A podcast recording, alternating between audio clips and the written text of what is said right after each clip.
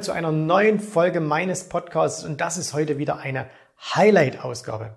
Du weißt, wir haben auf YouTube in den letzten Jahren hunderte von Videos veröffentlicht und in diesen Videos sind echte Perlen dabei.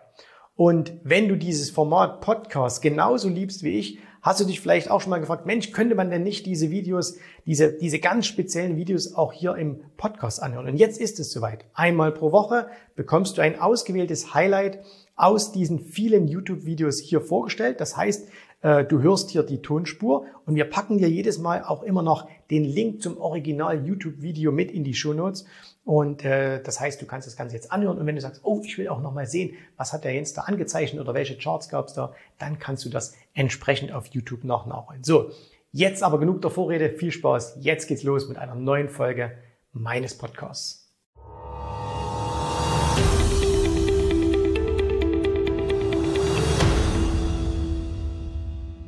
Lohnt es sich, Aktien in einer GmbH zu handeln, um Steuern zu sparen? Eins gleich mal vorweg, ich bin natürlich kein Steuerberater und dieses kleine Video wird auch nicht die Beratung durch einen professionellen Steuerberater ersetzen. Aber Fakt ist natürlich eins, wer langfristig investiert, der sollte sich definitiv auch Gedanken um die Steuern machen und um steuerliche Gestaltung. Und deswegen ist es durchaus gut, dass man sich mit den Themen ein bisschen beschäftigt, auch wenn es vielleicht am Anfang etwas tröge klingt. Man denkt so, oh, Steuern, davon will ich nichts hören. Ne?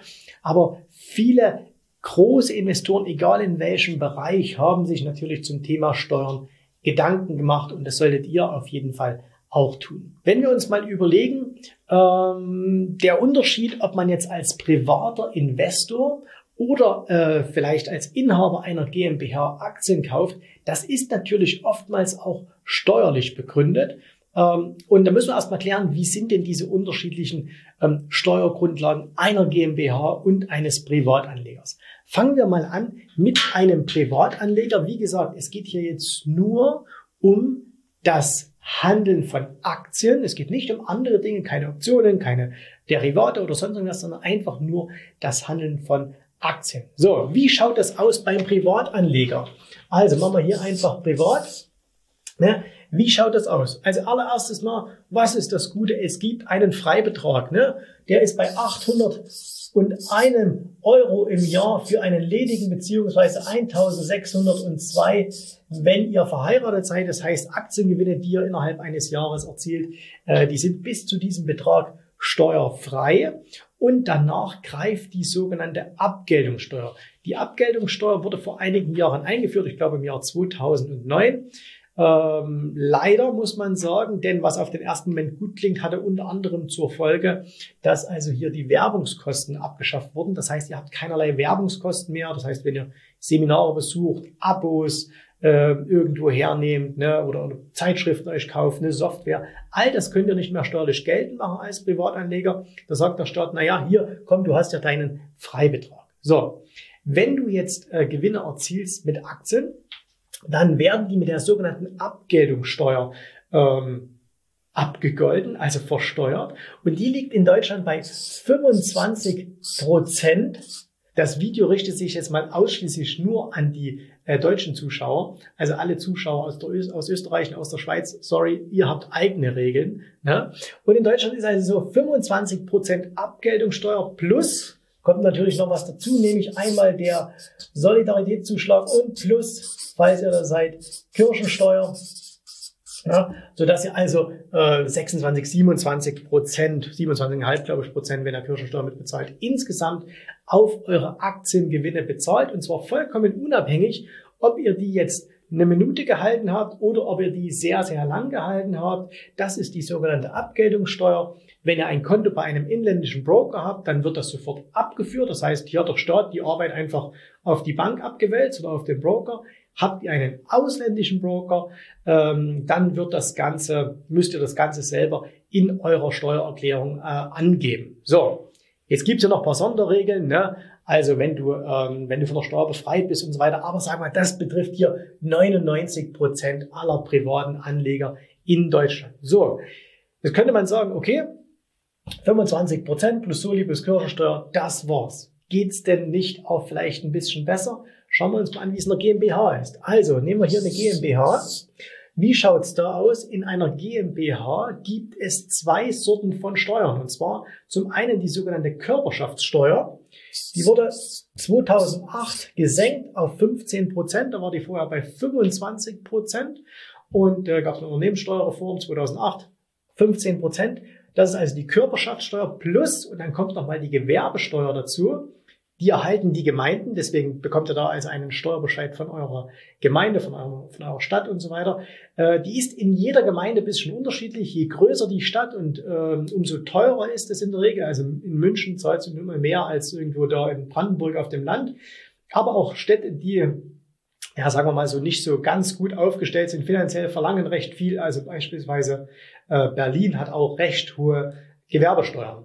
Pauschal kann man aber sagen, dass auch diese Gewerbesteuer nochmal ungefähr circa 15 Prozent ist, sodass du summa summarum etwa 30 Prozent Steuern bezahlst. Ne? Du zahlst also ungefähr 30 Prozent Steuern in einer GmbH 25 Prozent nur äh, als Privatanleger. Da ist man doch eigentlich in einer GmbH viel schlechter dran, oder?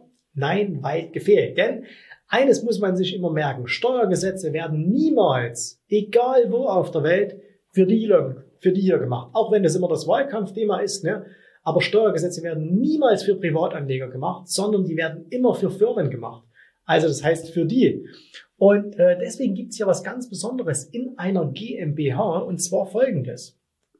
In einer GmbH äh, gibt es nämlich das sogenannte Schachtelprinzip. Ne? Und dieses Schachtelprinzip sagt, dass du, wenn du Beteiligungen an anderen Unternehmen hältst und daraus Kursgewinne erzielst, dass dann 95 Prozent dieser Gewinne keine Dividenden, ne? wir reden über Kurssteigerungen, dass 95 Prozent der äh, Gewinne steuerfrei sind. So. Das heißt also, dass du letztendlich nur auf die verbliebenen 5 Prozent diese circa 30 Prozent Steuern bezahlst. Ne?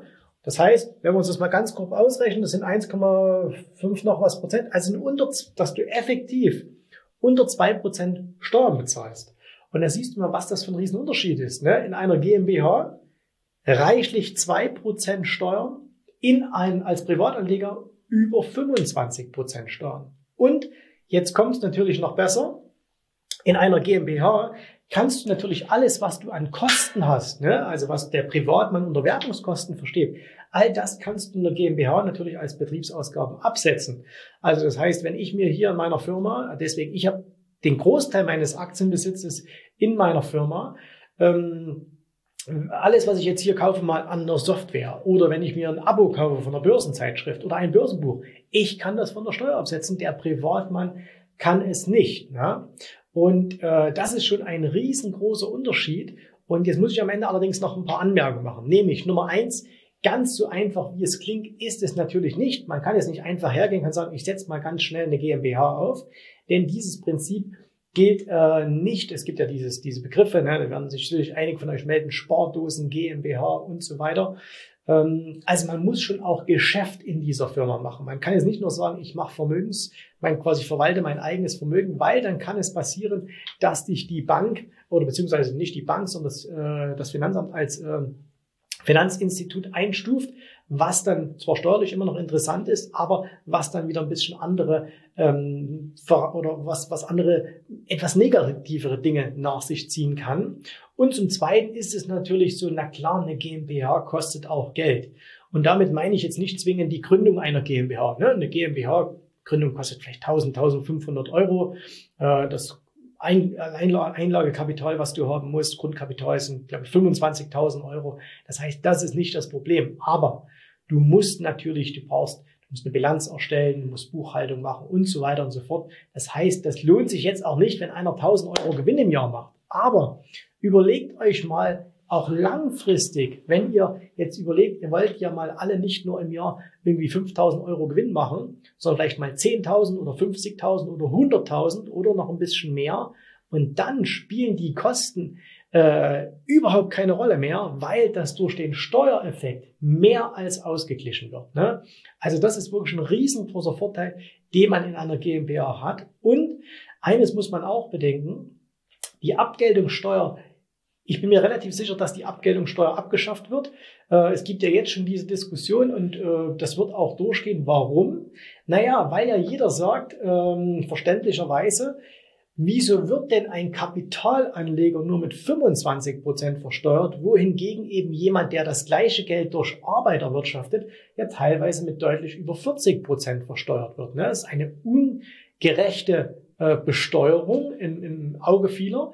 Und aus dem Grunde wird die mit Garantie irgendwann abgeschafft. Ne? Äh, jetzt nicht mehr im Sommer, vor den Wahlen passiert das nicht, aber nach den Wahlen, irgendwann in den nächsten ein, zwei Jahren wird es mit Sicherheit passieren, dass die Abgeltungssteuer abgeschafft wird. Und dann lohnt es sich natürlich noch mehr, äh, hier sich Gedanken zu machen, ob man eine GmbH gründet oder nicht. Jetzt gibt es noch ganz, ganz viele Punkte dazu zu sagen. Ne? Und ich habe es am Anfang schon erwähnt, ich bin kein Steuerberater. Ihr braucht einen Fachmann, der sich darum kümmern kann. Aber ihr solltet euch zumindest schon mal gedanklich mit diesem Thema ein wenig beschäftigen, wenn euch das Ganze interessiert. Wir haben ein, zwei gute Leute auch an der Hand, äh, können wir auch mal eine bisschen längere Serie machen. Wir haben selber jetzt hier im Haus auch immer mal äh, interne Seminare mit Kunden, wo wir genau über diese Themen sprechen, wo wir das also wirklich mit einem Fachmann dann hier aufbereiten. Wenn euch das also interessiert, dann schreibt mir das in die Kommentare, dann können wir hier an der Stelle noch ein bisschen mehr davon machen.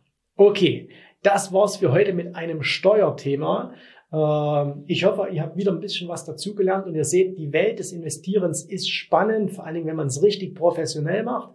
Ne, das geht weit über das hinaus, was die meisten Privatanleger sich vorstellen können. In diesem Sinne, euch viel Erfolg, ähm, weil eines ist natürlich auch so, bevor man überhaupt Steuern zahlt, muss man erstmal was verdienen spielt es keine Rolle, ob man Privatanleger ist oder ob man es in der GmbH hat. Also erstmal muss das Geld verdienen kommen und dann reden wir über die Steuern. Aber wie gesagt, die sind wichtig. Vielen Dank, dass du heute dabei warst. Ich hoffe, dir hat gefallen, was du hier gehört hast. Aber das war nur die Vorspeise. Das eigentliche Menü, das kommt noch. Wenn du darauf Lust hast, dann besuche jetzt ganz einfach jensrabe.de-termin und vereinbare dort noch heute einen Termin. Und in diesem absolut kostenfreien Strategiegespräch wird für dich eine individuelle Strategie entwickelt. Das heißt, wir schauen uns mal an, wo stehst du jetzt, was sind deine Ziele, wo willst du hin und wir schauen auch, ob wir gemeinsam dieses Ziel erreichen können. Und äh, du musst immer an Folgendes denken. Wenn du etwas im Leben erreichen willst, sei es es an der Börse, sei es beim Unternehmertum, dann brauchst du immer jemanden, der dir hilft, der schon auf einer Stufe ist, wo du noch hin möchtest. Und so wie jeder Sportler einen Trainer hat, so wie jeder erfolgreiche Selbstständige einen Mentor hat, so brauchst auch du an der Börse einen Mentor, der dir hilft, deine Ziele zu erreichen. In den letzten Jahren habe ich Tausenden von Menschen gezeigt, wie sie ein regelmäßiges Einkommen an der Börse erzielen, wie sie ihr Vermögen sichern können. Und auch du kannst das erreichen. Davon bin ich felsenfest überzeugt. Also, geh jetzt einfach auf jensrabe.de-termin und vereinbare noch heute deinen persönlichen Termin. Ich freue mich auf dich. Wir hören uns. Bis dahin. Tschüss, Servus, mach's gut. Bye bye.